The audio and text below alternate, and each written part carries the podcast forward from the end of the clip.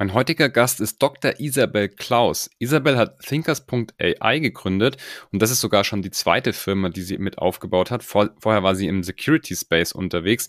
Sie ist unter anderem auch Unternehmerin des Jahres 2020 in Österreich, Innovator of the Year 2022, also da ist einiges an Preisen auch schon vorhanden. Wir haben uns über das Thema AI unterhalten, auch ein bisschen über Sicherheit, was für Use Cases Thinkers.ai bietet. Und natürlich gibt sie mir im zweiten Teil vom Podcast auch noch ihre persönlichen Tipps zum Thema Unternehmertum, zum Thema C-Level, was sie über das C-Level in der Zukunft denkt und alles rund um ihre persönlichen Strategien, wie sie erfolgreich ist in dem, was sie so tut.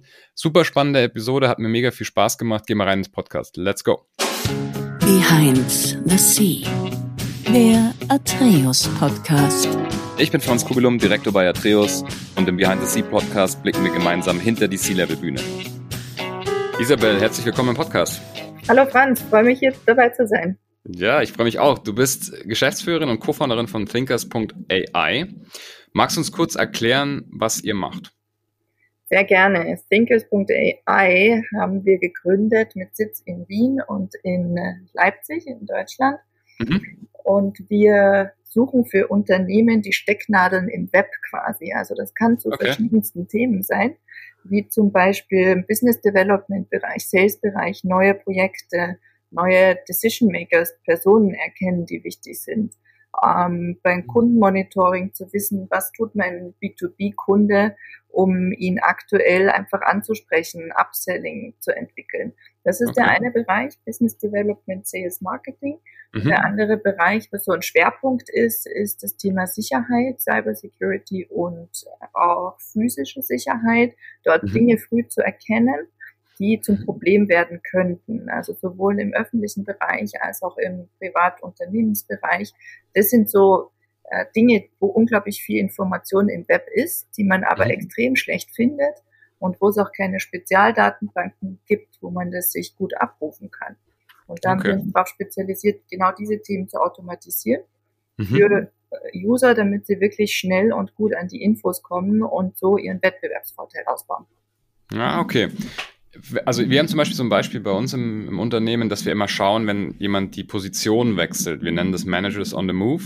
Also ja. da müsste man dann quasi immer regelmäßig ins Internet gehen und googeln äh, oder ja. irgendwelche Presse und so weiter scouten. Und das wäre zum Beispiel wahrscheinlich so ein Use Case für das euch. Das ist genau so ein Use Case, der euch hilft, da viel schneller zu wissen, was los ist und viel einfacher, ohne mhm. jeglichen manuellen Rechercheteil und damit sicherlich eure Datenbanken zu füllen, up to date zu sein und zu mhm. wissen, wen sprecht ihr an, wer ist gerade wo, auch tatsächlich aktuell interessant.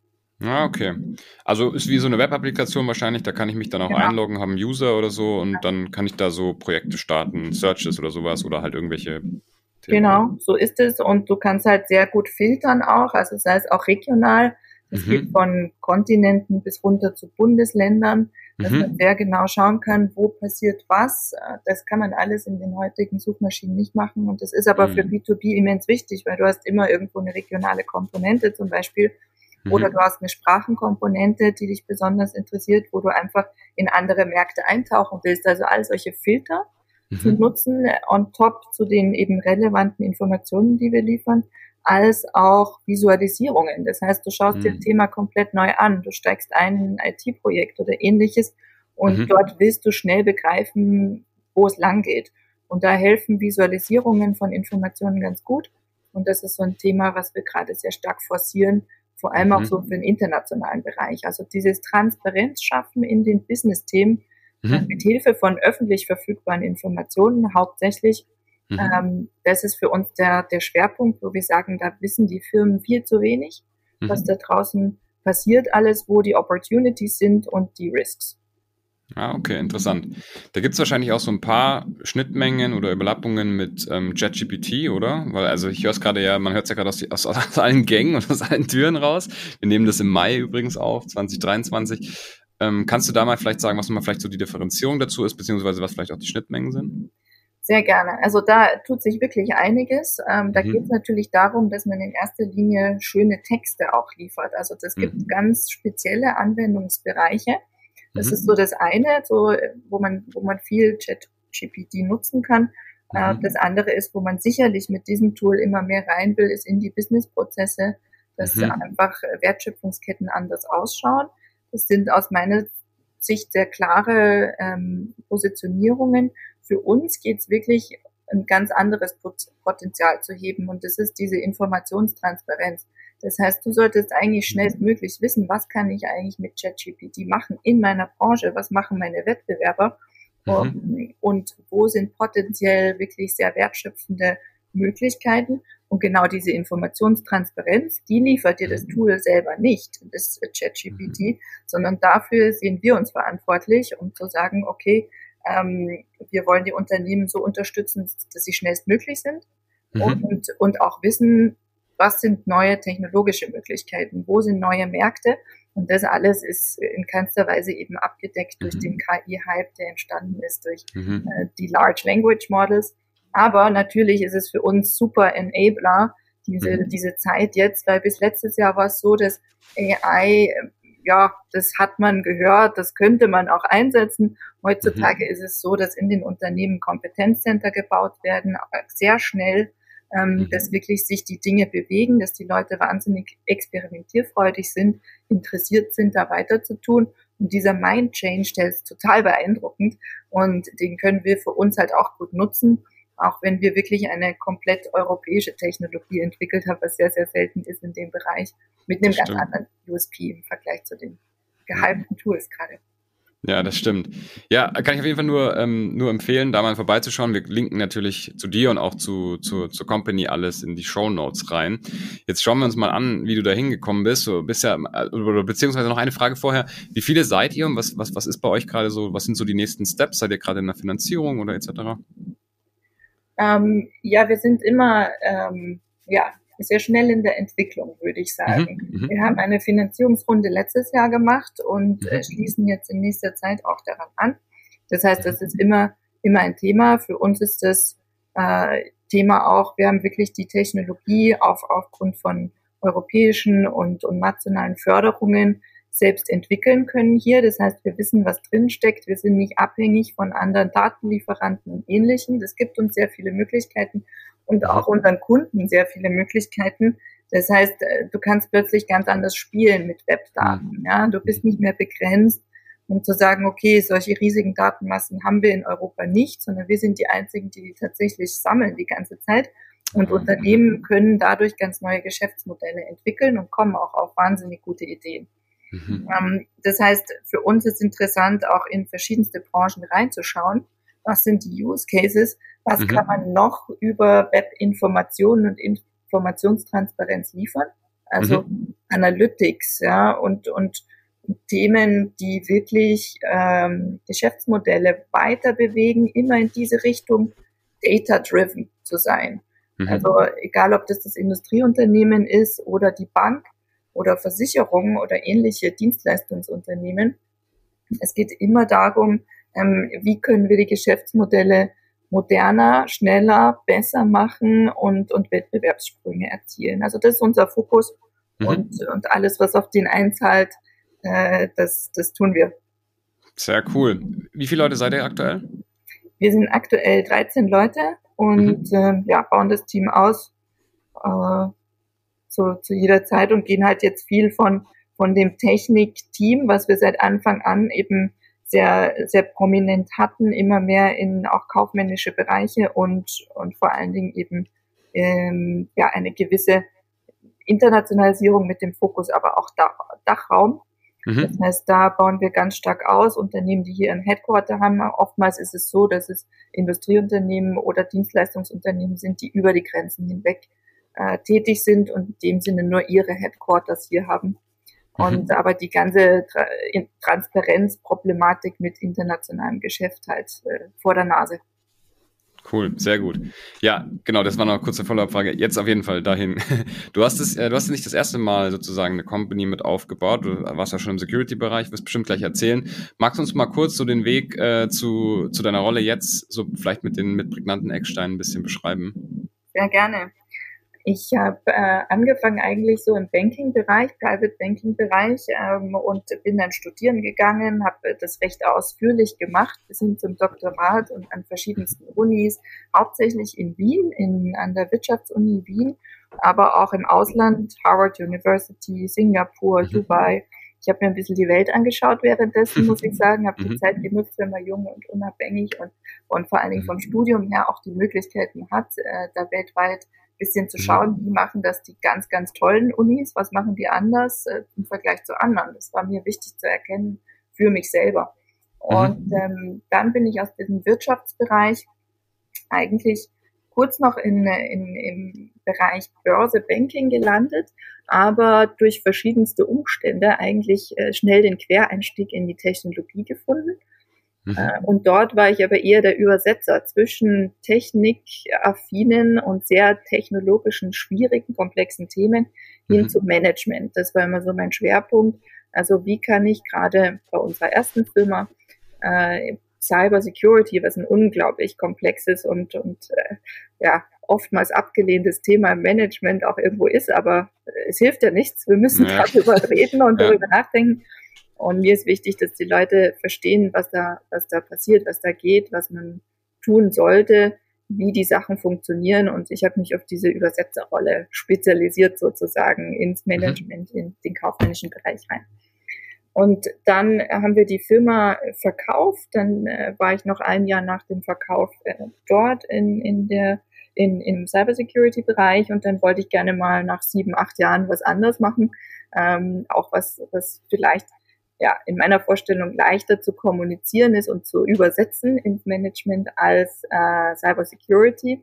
Mhm. Und dann kam eins zum anderen, äh, da habe ich ein, ein neues Team, einen neuen Co-Founder kennengelernt mit einem spannenden Projekt damals. Im Energiebereich haben wir mit Thinkers AI angefangen und haben einfach das weiterentwickelt, weil wir gesehen haben, da ist so viel Potenzial, was das Web hergibt und was momentan nicht gehoben ist. Und da wollen wir rein haben mit ganz vielen Firmen gesprochen, wie die das sehen und alle haben gesagt, ja, Mensch, haben wir noch gar nicht drüber nachgedacht, über eine Alternative dort viel mehr Wissen rauszuholen. Mhm. Und äh, so kam eins zum anderen, dass wir das Unternehmen aufgebaut haben.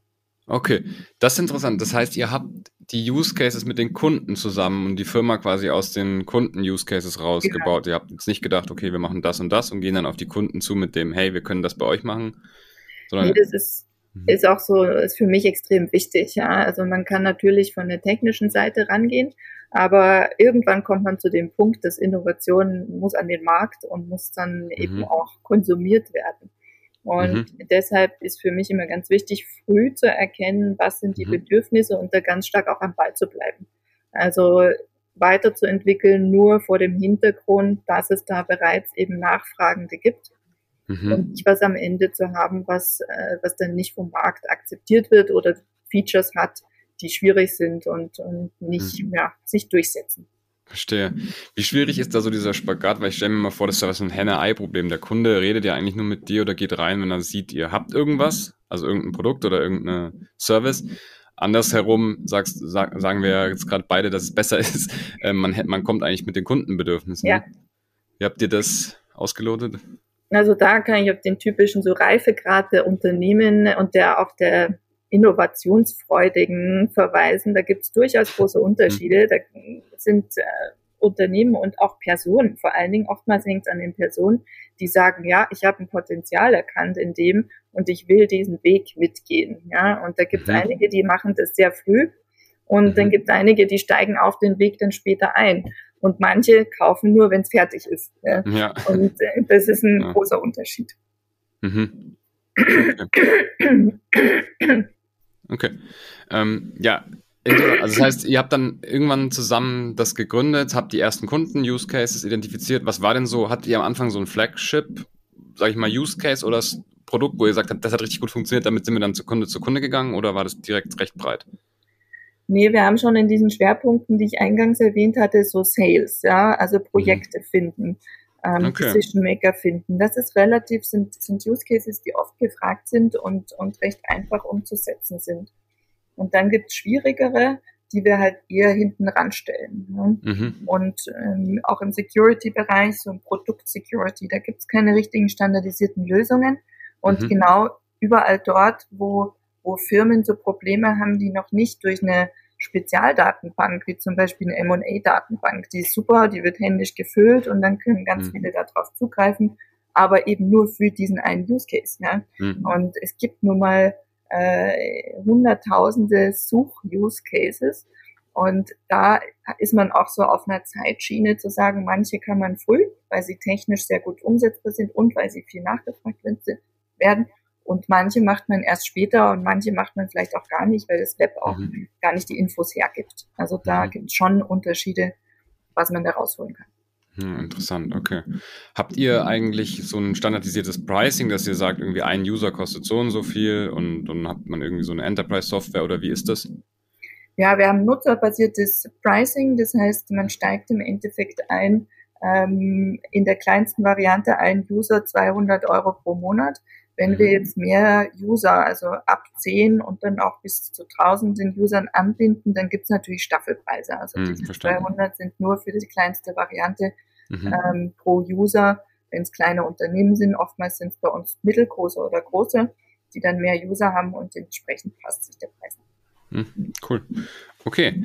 Ja, jetzt bin ich natürlich gespannt auf deine Tipps. Jetzt hast du schon äh, zwei Companies mit aufgebaut, zwei, also tech-orientiert. Das eine ist eine Security-Firma, das andere ist jetzt eine Software-Firma.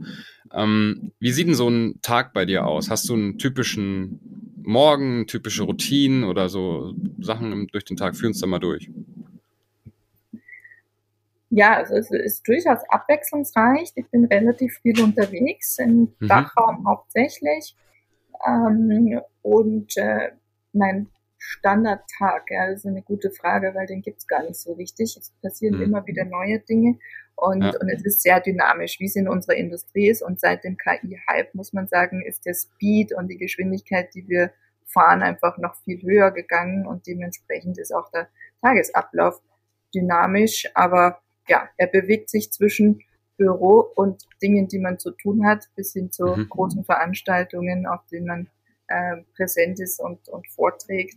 Also da ist mhm. alles dabei, was man sich okay. so vorstellen kann. Okay, aber bist du zum Beispiel bist du, bist du Frühaufsteher oder normal? Ähm, ja, mittel, mittel würde ich sagen. Ja. Also nicht, nicht ewig früh um fünf oder um sechs, aber ja. dann äh, mein Tag beginnt in der Regel so ab halb acht, würde ich sagen bin okay. ich gut erreichbar und, okay. und nutze auch die Randzeiten. Und okay. Eher auch ein Nachtmensch, ein bisschen in die Nacht reinarbeiten, mhm. macht mir weniger aus als vor sechs. Verstehe, okay.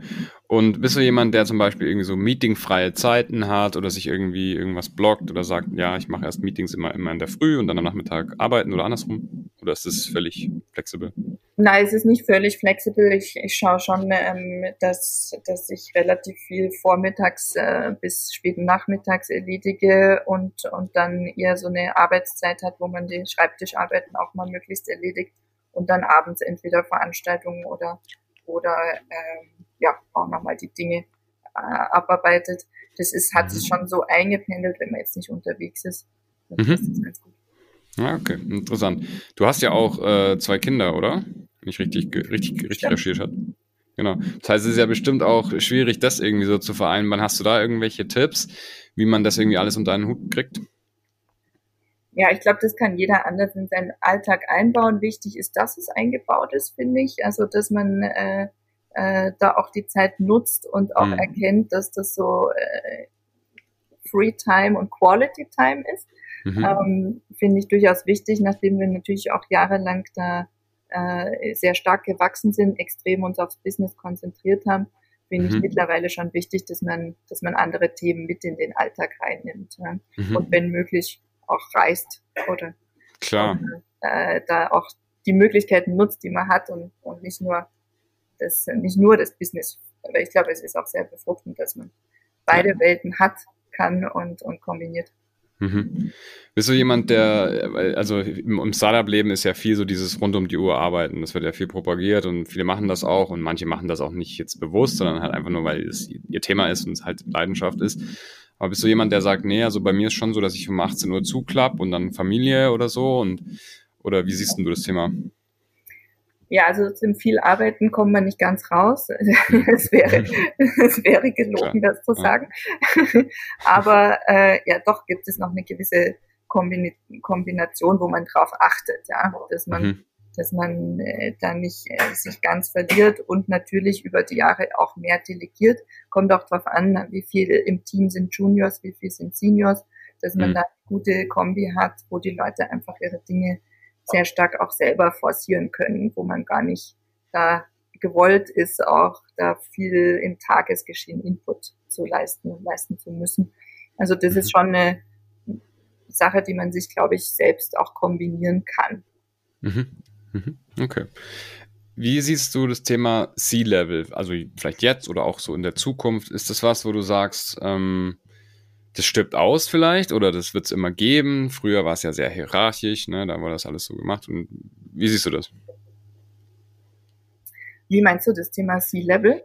Also so generell die, die Geschäftsführung, also die Gesamtverantwortlichen sind ja quasi immer so die C-Level-Manager und ja. ähm, Managerinnen. Wie siehst du das, das Thema? Braucht es das noch? Ne? Viele Tech-Unternehmen sagen, ja gut, wir arbeiten jetzt agil, da sind Führungskräfte eigentlich eher ja, also Enabler oder wie auch immer. Wie findest du das und, und was für eine Kultur vielleicht auch mit willst du dann dabei Thinkers.ai aufbauen? Also mit Sicherheit ist man äh, aber schon über Jahre halt von diesem stark hierarchischen stark abgekommen. Ja? Und gerade mhm. in dem in dem Bereich äh, Tech ist das natürlich auch ein eigentlich für mich eben so selbstverständlicher Fakt, dass man dass man da wesentlich nicht hierarchisch ist, mhm. agiert mhm. Ähm, und, und dadurch die Leute enabled. Irgendwo müssen die Dinge zusammenlaufen, irgendwo muss eine Gesamtkoordination mhm. sein. Ich glaube, das ist so die Rolle, die C-Level dann auch äh, spielt, spielen sollte, spielen kann. Mhm. Aber so die Ausgestaltung und, und eben das auch äh, die Leute mit einzubeziehen in die Themen und, und auch Dinge entstehen zu lassen, ist natürlich eine extrem wichtige Komponente im Tech-Bereich. Mhm. Mhm. Okay, also sehe ich, sehe ich ähnlich. Ähm, vielleicht basierend darauf, was sind deine, deine Tipps für, für andere jetzt von dem, was du gelernt hast? Ich meine, du warst in der, in der Security-Firma schon eine Gesamtverantwortung, warst im Management, im Global Management. Jetzt wieder ähm, als Geschäftsführerin. Was sind deine Tipps? Vielleicht zum Gründen, aber auch, wie, wie, wie baut man eine Firma auf? Wie führt man ein Geschäft? Was hast du gelernt? Ja, ich habe ziemlich viel gelernt auf dem Weg, muss ich sagen. Ähm, und es ist ein sehr vielfältiges Aufgabengebiet und Kompetenzbereiche müssen auch sehr, sehr breit gestreut sein. Also man ist sehr viel Generalist. Mhm. Ähm, und muss auch, glaube ich, das ist ganz, ganz wichtig, sehr kompromissbereit sein, weil, mhm. weil man immer im Team arbeitet. Aus meiner Sicht ist es nicht möglich, als Alleingänger in große Firmen ähm, oder Firmen großzuziehen. Da braucht es immer ganz verschiedene Fähigkeiten und die alle in einer Person zu haben, ja, ist, kann vielleicht vorkommen das ein oder andere Mal, aber ist eher sehr mhm. unstandard. Ähm, das heißt, Kompromissbereitschaft über einen ziemlich langen Zeitraum, dass ein Team zusammenbleibt, das ist immer das A und O in, mhm. in unserem Bereich. Und das muss man definitiv leben, durchleben, weil an dem hängt eigentlich alles. Für die ersten Jahre in jedem Fall, dass man dann mal wirklich groß ist und, und auch ein Management installieren kann. Aber bis dahin hängt es ganz stark von ganz Zusammenspiel einzelner Personen ab. Mhm. Also das ist das eine. Das zweite ist, was sich so über die letzten zehn Jahre, zwölf Jahre, wo ich jetzt in dem Bereich bin, da, aus meiner Sicht getan hat, ist, dass man jetzt ganz viel Resilience auch Fähigkeiten mhm. haben muss. Also wir sind seit 2019 im Endeffekt alle durch äh, Phasen gegangen, die wir vorher nie gesehen, erwartet oder sonst wir hätten. Mhm. Angefangen von Corona über Kriegsumfeld, über ähm, Themen mit Wirtschaftskrise und, und, und. Das heißt, ja. die Resilience-Fähigkeit gerade von jungen Unternehmen und Unternehmern, Unternehmerinnen mhm. ist was, was nicht jeder, sag mal, Sonnenschein-Manager, Managerin unbedingt mitbringt, ja, und auch verständlicherweise. Also ich würde mir wünschen, dass die Zeiten zukünftig leichter zu managen sind. Sie sind definitiv herausfordernd, nämlich nicht nur, dass man äh, Themen weiterbringen muss, Speed mhm. hinbringen muss, sondern dass man gleichzeitig neben dem Vollgas die Bremse treten muss, mhm. teilweise. Und das äh, fällt sicherlich nicht allen ganz so leicht und es ist einfach eine Komponente, die dazugekommen ist, die jetzt aber uns schon drei, vier Jahre begleitet und die wir vielleicht auch gar nicht loswerden. Also das ist so ein Thema, das äh, ja, ist vielfältig, wie gesagt, Kompromissbereitschaft und, und die, die Kompetenz zwischen mhm. Vollgas und Bremsen äh, mhm. switchen zu können und das auch vorausschauend zu tun, das ist schon eine Managementaufgabe, die, die sicherlich herausfordernd ist. Ja, finde ich, finde ich sehr coole Punkte, speziell den Resilienz, äh, das Resilienzthema. Jetzt hast du es schon gesagt, so ein bisschen von der Komponente. Wir hatten immer jetzt Aufgaben beziehungsweise Schwierigkeiten und, und, und, Herausforderungen, die wir vorher noch nicht kannten. Ist es so ein bisschen so, wie du Resilienz definierst, dass man sagt, man, wie geht man mit schwierigen Themen um, die man vorher nicht kannte, oder? Absolut, ja. Also du kannst nicht mehr davon ausgehen, dass, dass Dinge selbstverständlich sind, sondern du mhm. lebst mit relativ vielen Überraschungseffekten und mhm. musst die aber in deine Strategie auch einkalkulieren, weil es hilft dir am Ende des Tages nichts, wenn du eine tolle Strategie hast, die dann aber auf Sand gebaut ist. Ja, guter Punkt. Ja, wir kommen langsam schon ans Ende. Ich habe noch drei Fragen an dich, drei kurze. Die erste ja. ist, was wolltest du mal werden, als du ein Kind warst? Unternehmerin. Unternehmerin tatsächlich, echt? Tatsächlich. Ah, ja. Ich habe mit zwölf mal angefangen, in, in Aktien zu investieren. ähm, das war schon irgendwie außergewöhnlich. Meine Mutter war Unternehmerin. Ich habe so dieses, ah. dieses äh, Steuern, dieses äh, Steuerrad zu, zu, zu drehen und zu führen. Das äh, habe ich damals äh, sehr eng mitbekommen und es hat sicherlich auch den Auslöser gegeben, dass ich da bin, wo ich bin. Was hinzugekommen ist, ist der Tech-Bereich. Das hm. heißt, das habe ich nicht geplant oder erwartet. Das Interesse war definitiv da. Aber mhm. dass es jetzt so Hardcore-Tech-Themen werden wie Cybersecurity und KI, das mhm. war so ein bisschen nicht, nicht jetzt äh, als Kind schon mal geplant. Da gab es die Themen auch noch gar nicht, glaube ich. Nicht schlecht, ja. Cool. Äh, zweite Frage, was, ähm, was darf denn auf keiner guten Party fehlen? Äh, gute Musik, gute Leute und viel Spaß. Ja. ja. Cool. Gut. Ähm, wie kann man dich erreichen, wenn man in Austausch treten möchte? Sehr gerne. Einfach äh, auf der Webseite sind die Kontaktdaten und da stehen wir auch äh, dahinter und kriegen das eigentlich äh, recht kurzfristig und schnell und antworten auch gerne. Top. Dann verlinken wir das, wie, wie gesagt, in die Show Notes und äh, packen da dein Profil auch mit rein. Vielen lieben Dank, dass du da warst. Hat mir sehr viel Spaß gemacht. Ich habe schon sehr viel gelernt. Das heißt, ich gehe davon aus, dass alle, die zuhören, auch sehr viel lernen werden. Danke dir, Isabel. Danke dir vielmals, Franz. Klasse. Ja, wer jetzt noch zuhört, unbedingt eine Bewertung für den Podcast da lassen und natürlich auch den Kanal abonnieren. Dann kriegt ihr solche Episoden wie mit Isabel regelmäßig in den Feed regelmäßig heißt wöchentlich, müsst euch keine Gedanken machen, welche Gründerin, welchen Gründer, C-Level Manager, Managerin ihr euch als nächstes anhört. Und der Podcast wird präsentiert von Atreus, also auch gerne mal für Interim Management oder Executive Search Themen, also alles rund um Leadership, Beratung, gerne mal auf atreus.de oder einfach direkt mir schreiben. Das ist das Einfachste, freue ich mich auch immer. Isabel, schönen Tag dir noch. Ciao. Ebenso, Dankeschön. Ciao. Ciao.